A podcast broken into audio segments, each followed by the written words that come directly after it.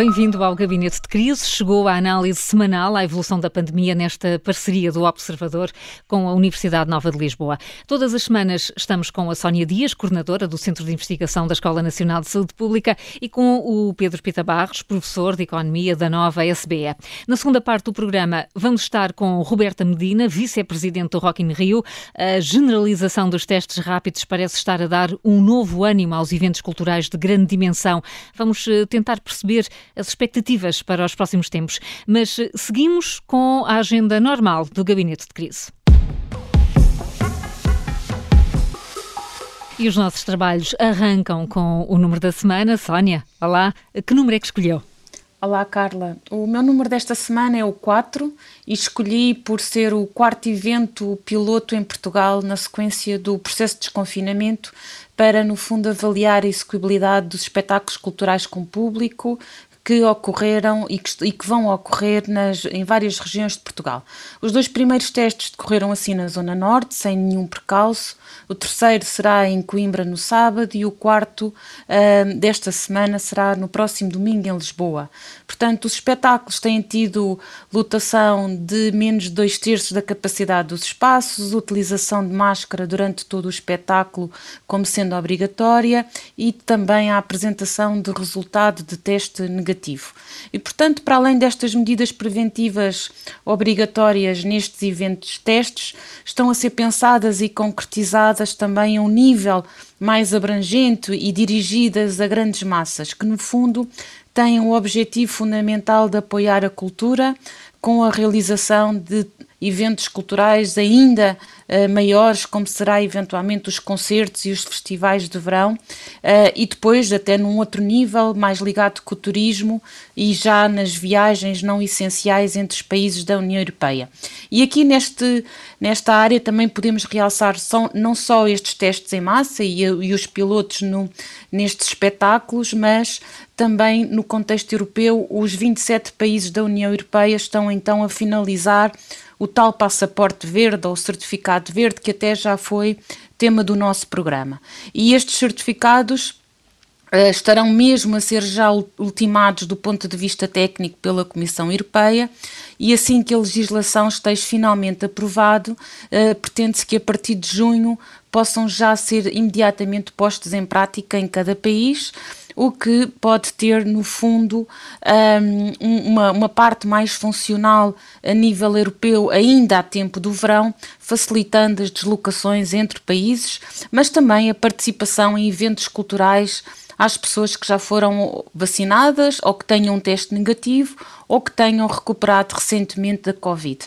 Mas, na verdade, penso que aqui o mais importante é que estamos de facto a conseguir encontrar estratégias para retomar dimensões que são muito importantes da nossa vida. Aqui fica por isso este, este número expressivo. Pedro, e o seu qual é? Boa tarde.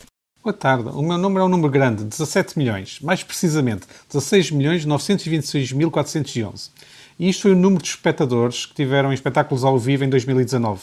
E, portanto, foi aquilo que desapareceu neste último ano e meio que nós tivemos esta pandemia. E foram também cerca de 125 milhões de euros de receitas, faltando ainda tudo o que são apoios e patrocínios destes espetáculos. E, portanto, este número, vamos fui buscar este número, porque nós começamos a assistir agora a um renascer, a começar a tentar renascer este tipo de atividades. E não é só o divertimento de muitos que está aqui em causa, é também a vida económica, a vida social, a vida cultural, o que lhe está associado a Carrenage e acho que é muito claro que a vontade das pessoas voltarem a estas atividades está lá. Eh, o custo acrescido de tempo e de realização dos testes rápidos também está a ser bem aceito. Eh, e eu quase que aposto que ainda vamos ter uma app chamada Vacina Covid para as pessoas poderem mostrar que já têm a vacina e que podem entrar nestes eventos com, com liberdade. Portanto, neste momento eu acho que a grande dúvida, e começa a ser quase um bocadinho euforia que se sente no ar, a grande dúvida é saber se vamos ter uns loucos anos 20 como houve há um século atrás ou não. E, portanto, estamos neste momento numa onda de otimismo e este número também traduz uh, esse otimismo que vamos ganhar. Vamos ver e vamos eh, continuar a falar sobre isso na segunda parte do programa. Hum, também trago números encorajadores, eh, as zero vítimas mortais com Covid-19 que já conseguimos registar nesta fase da pandemia.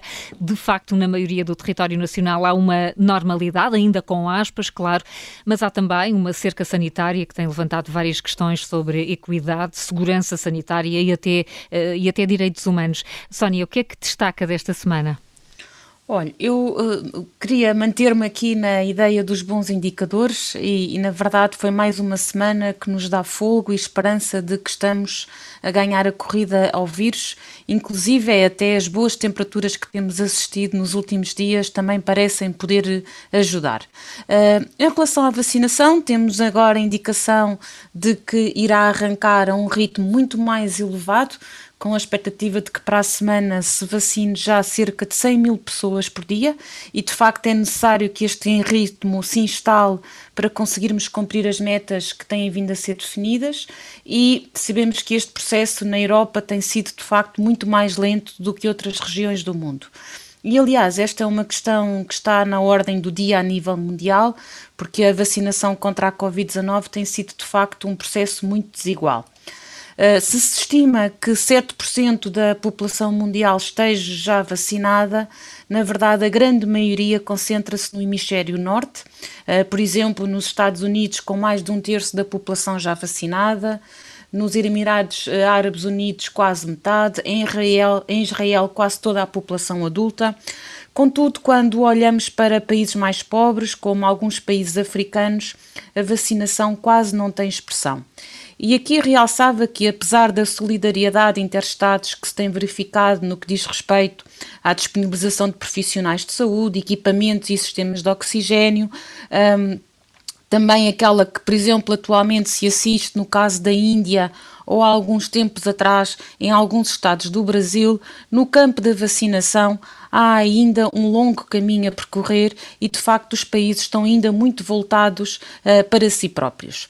Mas aqui, ainda como comentário de semana, e para terminar, voltando ao nosso contexto, dizia então que a pandemia parece estar agora a entrar numa fase de maior controle, mas é importante estar uh, de alguma maneira alerta e alguns exemplos devem ser tidos em conta, como por exemplo a Seychelles, arquipélago no Oceano Índico, que é um dos países mais vacinados do mundo, mas que por um surto que ainda não se consegue perceber bem com uma subida grande de casos, teve de regressar uh, ao confinamento. Ou seja, é um sinal de que a vacinação provavelmente e de forma isolada não será a solução total para a pandemia e ainda mais se não for também uma solução de nível global.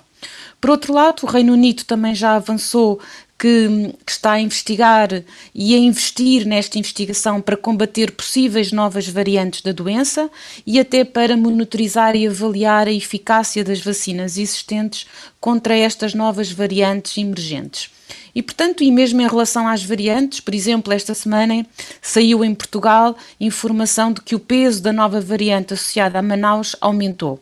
E, portanto, finalizava dizendo que devemos estar de facto satisfeitos por conseguir finalmente estar mais à frente do vírus, mas se queremos nos manter assim, é necessário muita atenção e já se aprendeu que planeamento e antecipação podem ser bons aliados.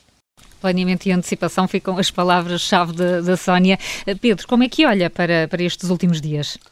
Nestes últimos dias, felizmente temos tudo ainda a correr bem, agora temos também a, economia muito mais aberta, é notório na, na mobilidade que se, que se, observa nos vários indicadores de mobilidade que existem, que, essa, que está muito mais gente à rua. Aliás, basta sair à rua e perceber que existe muito mais atividade e estamos a conseguir fazer isso sem haver mais pressão sobre o sistema de saúde, que claramente baixou muito e está inclusive menor do que era há um ano atrás neste, nos indicadores hospitalares, seja no número de internados, internados em unidades de cuidados intensivos, seja no número de, de óbitos.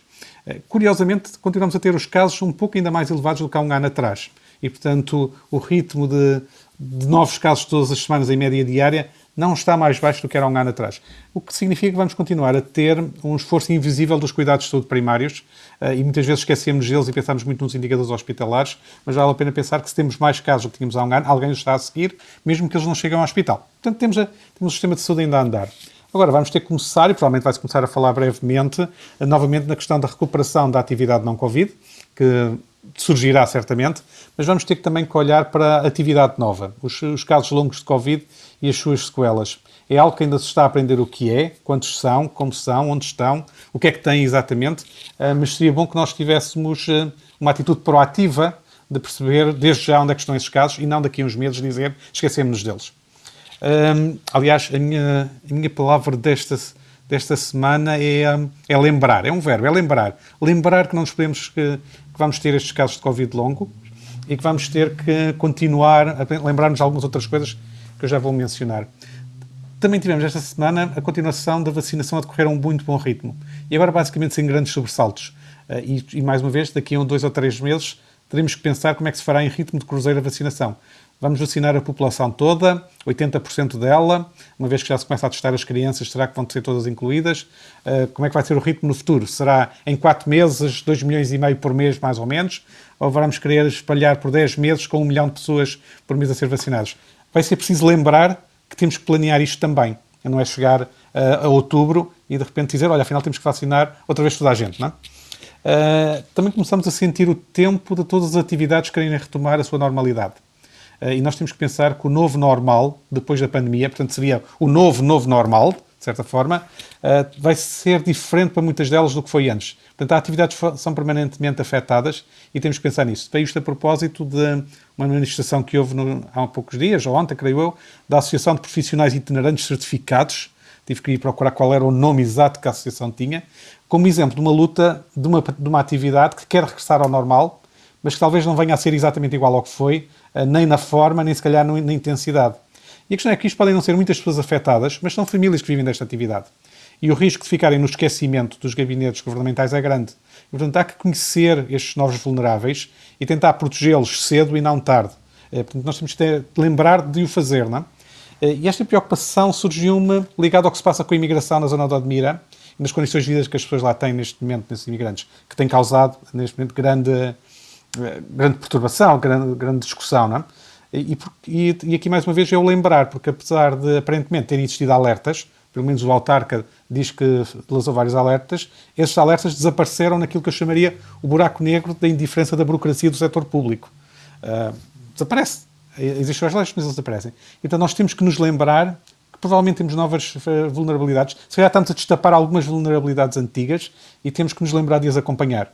Uh, de certo modo, ainda em relação ao Admira, é bom sinal que o mediatismo até esteja na questão da requisição de um eco-resort para alojar pessoas uh, e não na capacidade de decisão de testar e de proteger com vacina que foi tomada, ou, ou quer no, no, dramatismo que seria se tivesse que ir buscar doentes críticos ao Conselho de Odmira com ambulâncias a partir de Lisboa. E, portanto, de certa forma, até um bom sinal que a discussão esteja neste ponto, significa que a parte de saúde está tratada.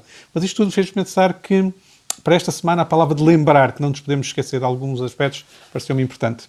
Hum, eh, mas, eh, eh, Pedro, ainda sobre esta ideia de Odmira, parece-lhe que o que está a acontecer significa que, ao nível dos cuidados de saúde e da saúde pública, já temos as respostas e as estratégias certas? Não sei se temos todas as respostas e todas as, as soluções certas, mas claramente, neste caso, eu acho que funcionou bem porque veio rapidamente uma decisão de proteger as pessoas com mais de 60 anos com vacina e vaciná-los mais rapidamente do que o resto do país, porque tinham um risco acrescido, e fez isso com calma, com tranquilidade, sem criar perturbação, não houve sinal de que as pessoas que houvesse crises de doentes uh, que precisassem de ser in, trazidos de lá para outros locais e, portanto, aparentemente ficou controlado o, aquele surto que havia. Uh, Isolou-se as pessoas, criou-se a cerca sanitária, está-se a procurar dar-lhes as condições para terem isolamento terapêutico ou profilático. Portanto, há uma sensação que sim, que se tomou decisões sem a necessidade de um grande mediatismo dessas decisões, o que significa que entraram na rotina de tomar de, de fazer uhum. algo rapidamente. E eu acho que isso é um bom sinal. Ora, está feita então a análise da semana, mas há ainda alertas para deixar.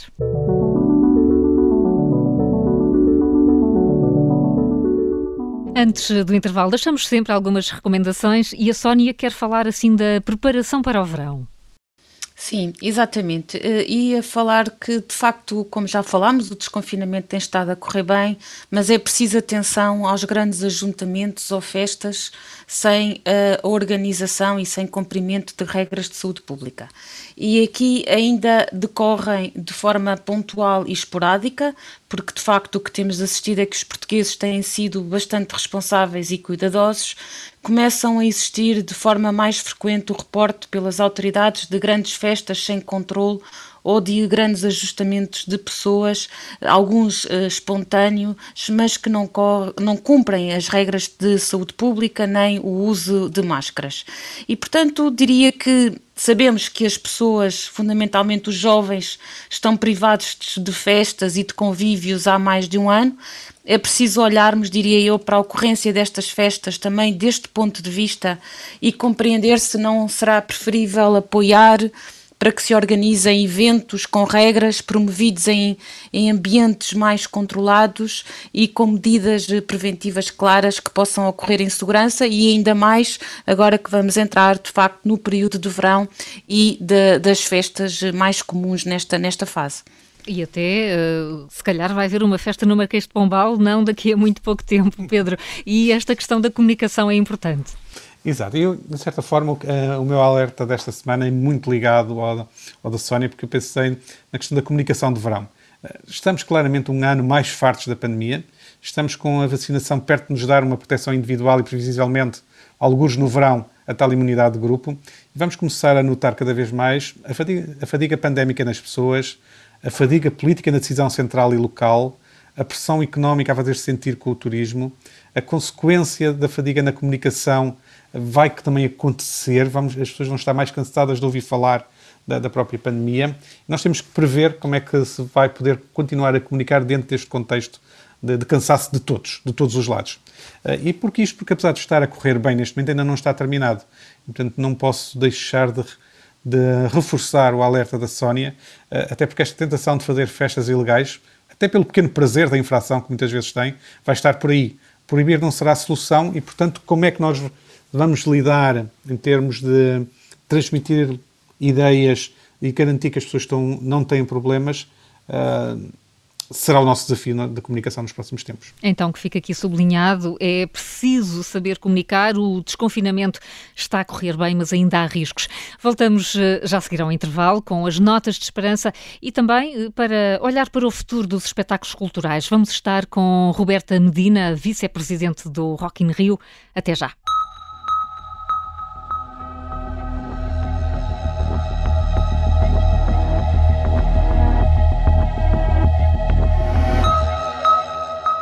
Segunda parte do Gabinete de Crise, o programa que analisa o estado da pandemia em Portugal, sempre com os professores Sónia Dias e Pedro Pita Barros.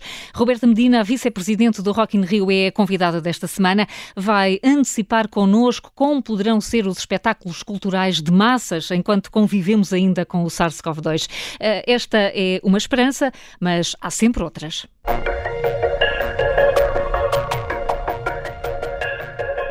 Vamos então às notas de esperança desta semana. Pedro, o que é que escolheu? A minha nota de esperança desta semana vai para a capacidade de organização e tem como base uh, uns números, que são 5 mil pessoas, Barcelona, concerto da banda Lover Lesbian, confesso que não conhecia essa banda, em que todos os participantes foram testados e 14 dias depois houve 6 casos positivos de Covid-19, 4 com local identificado de contágio posterior ao concerto e, portanto, não relacionados com o concerto. E não encontraram sinais de transmissão provocada pela existência do concerto. Isto é um sinal de muita esperança, porque vamos, estamos a aprender como fazer em segurança estes espetáculos ao vivo, já com grandes números. Eh, como este caso de Barcelona, eu acho que vamos assistir a várias versões de testes, precauções, eh, formas diferentes eh, de o fazer. E até por isso estou curioso de saber como é que vai ser o próximo Rock in Rio em Portugal pós-pandemia. Como é que se prepara não só para que todos tenham segurança, mas para que todos tenham também a sensação de que há segurança sanitária para poderem lá irem com confiança. Eu acho que vamos, é uma grande esperança. É uma grande esperança e acho que vamos ficar a saber um bocadinho melhor como é que vai decorrer esse Rock in Rio. Mas, Sónia, queremos ouvir também qual é a sua nota de esperança desta semana. Uh, a minha nota de esperança desta semana vai um pouco até para as discussões que temos estado a ouvir eh, sobre o teletrabalho e novas organizações de trabalho. E, portanto, as vantagens e as potencialidades destas novas organizações de trabalho uh, sejam mais elevadas do que os riscos que podem estar associados aos desafios uh, que acabaram por surgir com a pandemia. E, na verdade, têm sido discutidos os riscos inerentes ao teletrabalho, e esta é uma reflexão muito importante, mas se quisermos olhar para um lado mais positivo, por exemplo, começam também a ser frequentes os relatos de pessoas que, graças à oportunidade promovida pelo teletrabalho puderam deslocar-se, por exemplo, dos centros urbanos e ir morar para localidades mais pequenas em Portugal e relatando até um aumento na qualidade de vida e mais tempo de qualidade com a família. E, portanto, a minha nota de esperança fica para que se possa maximizar as potencialidades destas, potencial, destas possibilidades e tendo impactos positivos a várias dimensões. Pedro, é importante que uh, esta nota de esperança da Sónia, não é? É uma nota de, uma nota de esperança muito importante e que, e que se liga muito à discussão que está a haver agora no Parlamento sobre o próprio teletrabalho e se o tempo de contacto é ou não parte do tempo de trabalho. E nós aqui vamos ter definições importantes e decisões importantes a tomar. Eu não tenho respostas e devido que alguém tenha respostas, mas já talvez a altura em que o Parlamento pode mostrar alguma maturidade e reflexão em encontrar uma solução que seja equilibrada e ajustada aos nossos valores, aos valores da sociedade portuguesa. E nós aqui não vamos poder copiar lá de fora, porque somos diferentes e cada país vai estar a pensar nisto ao mesmo tempo. E provavelmente fará sentido ter alguma flexibilidade uh, para tomar depois decisões mais definitivas daqui a algum tempo. Temos uma oportunidade de ter uma boa reflexão, tomar uma decisão, acompanhar essa decisão, eventualmente revê-la daqui a algum tempo e com isto conseguimos melhorar o ambiente de trabalho em Portugal em geral com o teletrabalho. Para entidades públicas, privadas, empresas, Estado, etc. E para que seja a tal oportunidade de que tantas vezes falamos quando falamos de crise. Bom, estão dadas as notas de esperança, numa altura em que se ensaiam os concertos piloto, grupos de pessoas previamente testadas eh, são o público de espetáculos que cumprem as regras eh, sanitárias. Estes testes começaram a ser realizados na semana passada também em Portugal, na linha daquilo que várias cidades europeias estão a fazer, nomeadamente Barcelona, eh, como o Pedro já aqui falou. Roberta Medina, vice-presidente do Rock in Rio, é a nossa convidada desta semana. Bem-vindo ao Gabinete de Crise. Olá, obrigada pelo convite para estar aqui com vocês. Muito obrigada por estar também. Antes de mais, eh, Roberta Medina, temos estado aqui a falar em notas de esperança. Estes eh, concertos piloto, estes de Braga e os que se vão seguir, eh, são mesmo uma janela que se abre para os grandes concertos e também festivais como o Rock in Rio? Pode ser isto o princípio? Eu acho que, é, que é, são etapas importantes, né? Vocês estavam falando né, de como é tão importante ter a segurança quanto ter a, segura, a sensação de segurança, né? Então eu acho que o, os testes pilotos, a gente poderia estar usando os casos feitos em outros países, porque não acredito, mas eu não sou eu a pessoa técnica para garantir, né? Mas acho que não deve mudar muito em termos de comportamento os espetáculos, e o comportamento do espetáculo é muito similar entre um país e outro, mas acho que é, que é exatamente fundamental para que aqui a gente tenha segurança do que, que a gente pode decidir com os bases dos nossos próprios dados controlados pelo governo uh, português. Né? Então, acho que isso é um passo super importante. Acho que tem que haver um passo é, tão importante quanto que poderia estar acontecendo agora, que é um reforço da comunicação de que os espetáculos, as casas de show, elas já podem e já começaram a ter programação, né? É, dentro das regras de distanciamento social que estavam pré-estabelecidas. Que, na sua maioria, quando você diz que uma casa de espetáculos pode ter 50% da, da, da audiência, né, da sua capacidade, faz com que o negócio seja muito difícil de ser viabilizado. Agora, já existem coisas acontecendo, já tem peças de teatro no ar, já tem shows sendo marcados, né? Então é muito importante que, independente do que os testes pilotos, porque o teste piloto ele é feito para acelerar um processo de abertura onde a gente possa ter mais público reunido. O que não quer dizer que a, segura, que a, que a cultura hum. não seja segura, agora já dentro das regras pré-estabelecidas. Né? Os testes pilotos vão ser importantes hum. para a gente poder conseguir ter mais gente, não ter necessariamente o mesmo, o mesmo distanciamento social do que está sendo praticado nesse momento. E isso sim, eles vão dar aqui um território de conhecimento, de, né, disso que Barcelona já comprovou. Né? Não foi por estar ali, né, uma vez que você tem um teste feito, né? E você esteja de máscara é, para um concerto, não é a proximidade que vai criar o problema que você criou ali uma bolha segura, né? Então, eu acho que eles são sim importantes. Acho que deveriam as coisas andar ao mesmo tempo, né? Porque a gente tem hoje um decreto que fala que os grandes eventos são possíveis, mas ao mesmo tempo as regras são estabelecidas pontualmente, tem que ser solicitadas por cada um, mas isso ainda está gerando muita dúvida. Né? Se tivesse aqui uma regra macro bem divulgada, talvez a indústria estivesse andando um pouquinho mais rápido e o próprio consumidor com segurança. Porque ao mesmo tempo que a gente tem que criar as regras, a gente tem que fazer é, campanha de comunicação para que as pessoas estejam bem informadas. Uh, então, Roberta, falou... é que a gente ainda precisa andar mais rápido. Hum, é preciso andar mais, mais depressa, mas falou aqui de uma questão importante que é a viabilidade económica. Uh, estes espetáculos, tal como estão a decorrer, estes uh, espetáculos teste, têm preços simbólicos. Quando chegar a hora de se avançar para um espetáculo a sério, esses, esses espetáculos vão ser necessariamente mais altos? Vão, vão custar mais? Não, ir a um concerto? Eu acho que os, os valores dos ingressos vão voltar ao, ao, aos valores que sempre tiveram, não vão, é, ou vão sofrer algumas alterações para cima. E aí por quê? Né? Porque você vai ter, assim, na hora que você tem uma equipe dedicada a um determinado evento, né? Você tem que ter alguém de backup em casa esperando para que se alguém tiver um problema de saúde, né? Hoje, antigamente, se, se alguém está resfriado, você diz força, aguenta aí, né? E agora você não diz força, depressa vai para casa. Você não, você não cogita. Então você tem que ter aqui todo um, um, um backup, né? Uma segunda opção de manobra que a pessoa tem que estar disponível e você não pode correr o risco de não ter o um profissional para substituir. Então, alguns custos vão naturalmente ser sobrecarregados para algumas operações. Não para essas operações, é, ou melhor, sim, para todas elas. Mesmo quando você fala de uma casa de show e você tem que ter equipe de backup, você tem custos acrescidos. Que se vão traduzir nos bilhetes. Tem, tá, alguém tem que pagar a conta, né? Não tem muito jeito. Eu, eu não acredito em grandes aumentos, mas acho que algum aumento é natural que tenha que acontecer. Uh, Roberta, o Pedro Pita Barros lançou esta questão e, e, a Roberta tem esta experiência de organização e queria explorar um pouco mais. Uh, como é que se prepara um Rock in Rio em Lisboa com esta imprevisibilidade, com a dimensão de imprevisibilidade que ainda temos nesta altura? É, não se prepara.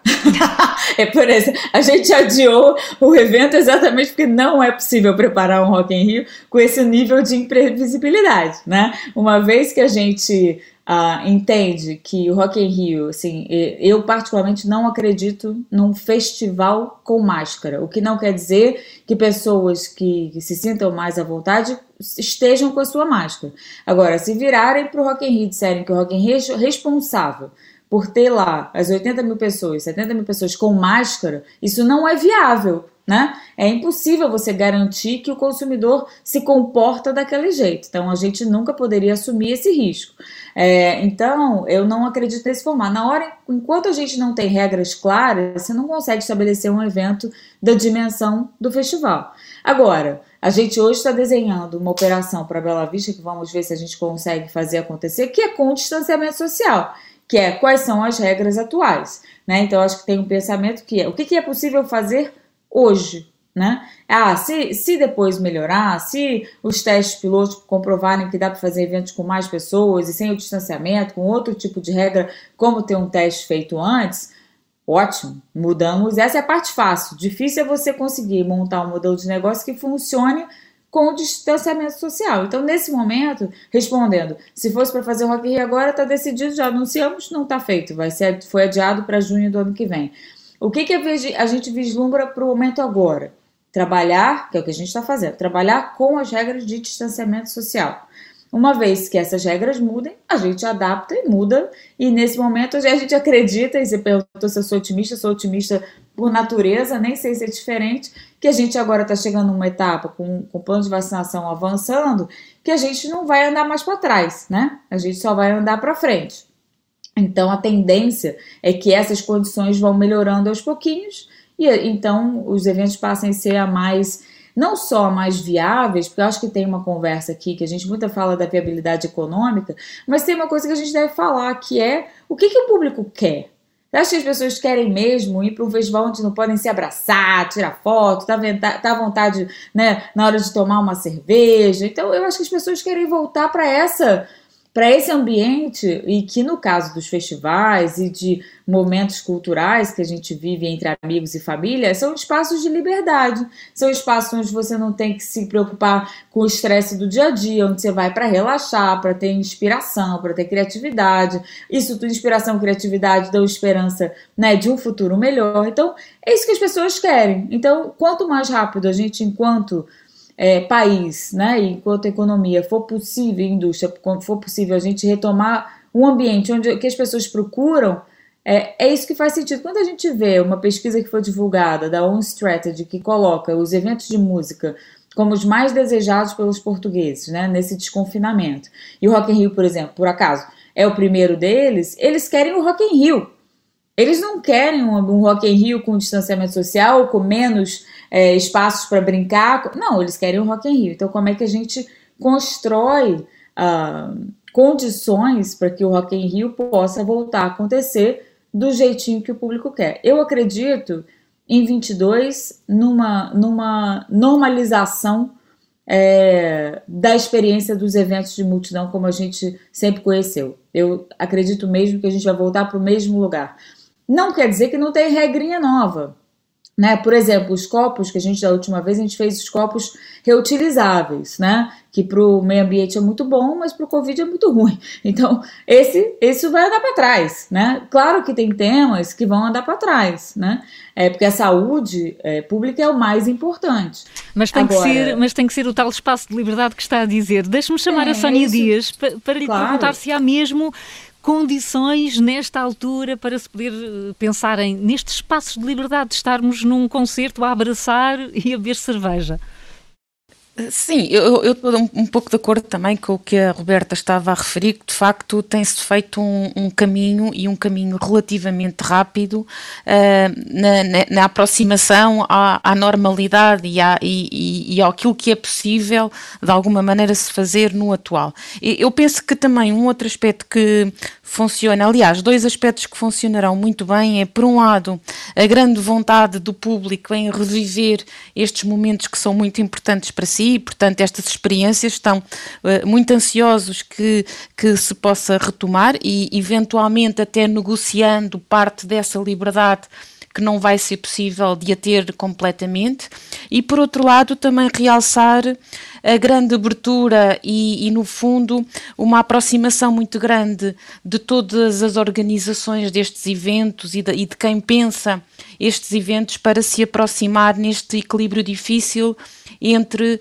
eventos de segurança e de, cumpri de cumprimento de todas as regras de saúde pública e, por outro lado, um, o que faz sentido na gênese destes eventos e também, uh, no fundo, a questão mais económica e do equilíbrio económico, uh, mas parece-me que estão, de alguma maneira, todas as vertentes associadas a estes, a estes eventos, muito numa tentativa de se chegar lá e de se conseguir uh, rapidamente encontrar estratégias com alguma criatividade, mas estratégias que permitam estas vivências e, e estes eventos. Pedro, eh, aqui a mesma questão, será que vai haver condições para conseguirmos voltar aos concertos como estávamos habituados?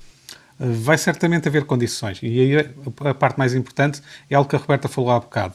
Em vez de termos uma autorização caso a caso por parte da DGS, vamos ter que ter regras claras sobre o que é que se, como é que se faz. Regras para antes, para durante e para depois dos concertos. Uma vez estabelecido isso, eu tenho, a consciência que será fácil não só as pessoas aderirem, como os organizadores de espetáculos avançarem. Ora bem, uh, Roberta, temos estado a falar do futuro, mas eu não consigo deixar de me esquecer do que foi o primeiro Rock in Rio em Lisboa, porque estávamos ainda muito uh, no rescaldo uh, dos atentados do 11 de setembro. E recordo-me que quando um avião passava na Quinta da Bela Vista, quase que nos calávamos todos a pensar o que, é que iria acontecer, não é? Alto, né? Tudo a olhar para o céu. As circunstâncias de hoje em dia são mais difíceis do que foi aquela sensação de medo que havia em 2004? Eu acho que não, eu acho que é mais fácil. É, a gente está vendo um avanço da ciência muito rápido, né? Se a gente a, a, parar para pensar, sem o nosso lado emocional e a nossa vontade de voltar a estar junto com as pessoas que a gente ama e de fazer as coisas que a gente gosta de fazer, a ciência está avançando muito mais rápido no caso dessa vacina para o Covid do que seria expectável, né? Então eu acho que a gente está uh, avançados enquanto sociedade. Acho que a ciência está fazendo o seu papel com maestria. Acho que a gente, a partir daqui, começa a apoiar a saúde e a ciência com um valor diferente do que a gente vinha dando uh, até hoje. Então, acho que a gente ouvi, ouvi informações muito interessantes, como quantos filmes e documentários e histórias são contadas de guerras, né? Mas de pandemias não, porque bem ou mal a gente, de alguma forma, sabe lá porque a gente aprende enquanto sociedade a lidar com os novos hábitos que ela traz. É, então, eu estou muito esperançosa nisso. Eu acho que a gente tem que de novo, acho que a pandemia veio mostrar quão importante é o coletivo, né? Quanto a gente sente falta de estar junto das pessoas, quanto a gente falta, sente falta e quanto a gente gosta de viver em sociedade. E acho que a pandemia pode vir ajudar a gente repensar as nossas escolhas, né? Que a gente trabalha aqui uma inovação do ser humano, não de ferramentas, né? A inovação do ser humano que é como é que a gente de fato compreende de uma vez por todas que a gente faz parte de um todo, que as nossas ações e as nossas escolhas impactam no todo e que o bem do outro é essencial para que, que a gente esteja bem. Nem que seja por uma. Né, a gente tem que cuidar do outro e do todo, mesmo que seja por egoísmo. Então, que sirva para isso. Né? Eu acho que a gente, enquanto sociedade, nas questões práticas, está sendo capaz e vai continuar sendo capaz e vai acelerar na capacidade de gerir o tema da, da saúde, né? e que a gente tenha a mesma capacidade e agilidade para cuidar dos temas da desigualdade social né, dos desequilíbrios que a gente vive em grandes sociedades, nesse grande coletivo que a gente é. Vamos ver se a gente com isso consegue trazer um ambiente mais positivo, né? Eu acho que é isso que, porque tomara que, que, que seja isso. No caso uh, dos eventos, eu acho que, até, que a, dos grandes eventos e não só, acho que a pandemia trouxe e de novo, não só no caso dos eventos, a pandemia trouxe aqui um acelerar da utilização das novas tecnologias que hoje que não, não estão sendo utilizadas durante a pandemia e o isolamento social. Vão ser utilizadas para sempre, né?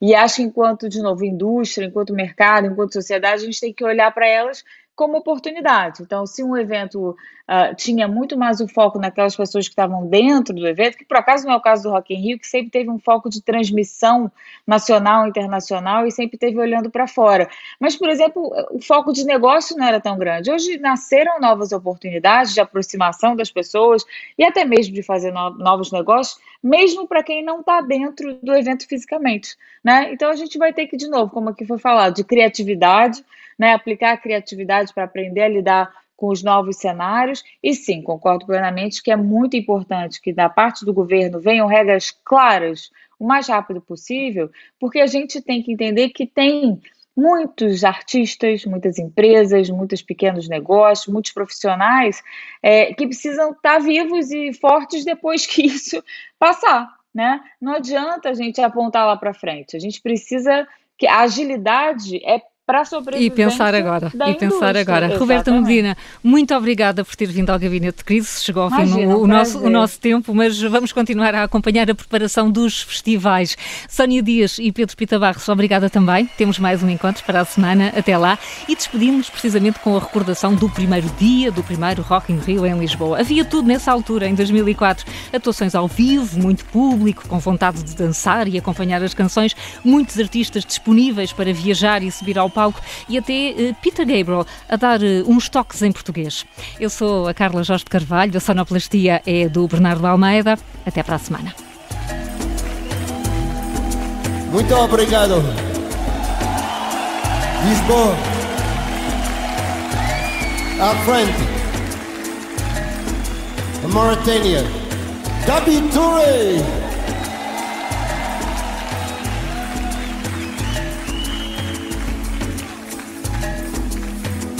Accepting all I've done and said.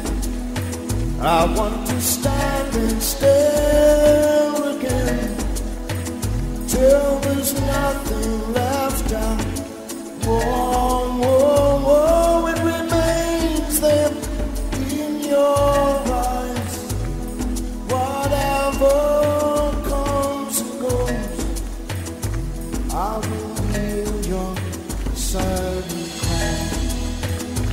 I will touch this tender wall till I know I'm home again.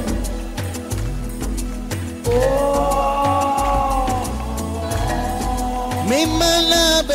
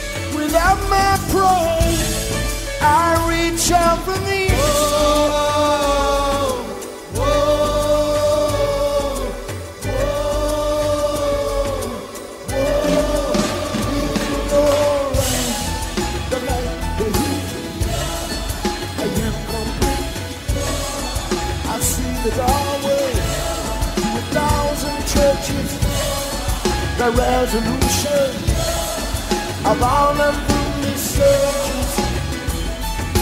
Oh, I see the light.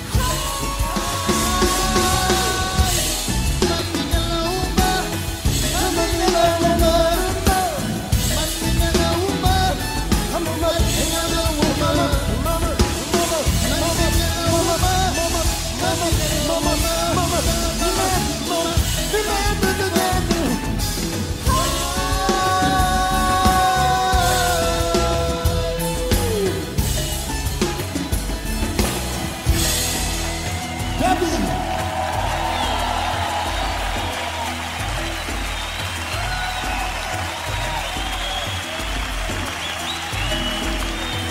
Accepting all I've done and said, I want.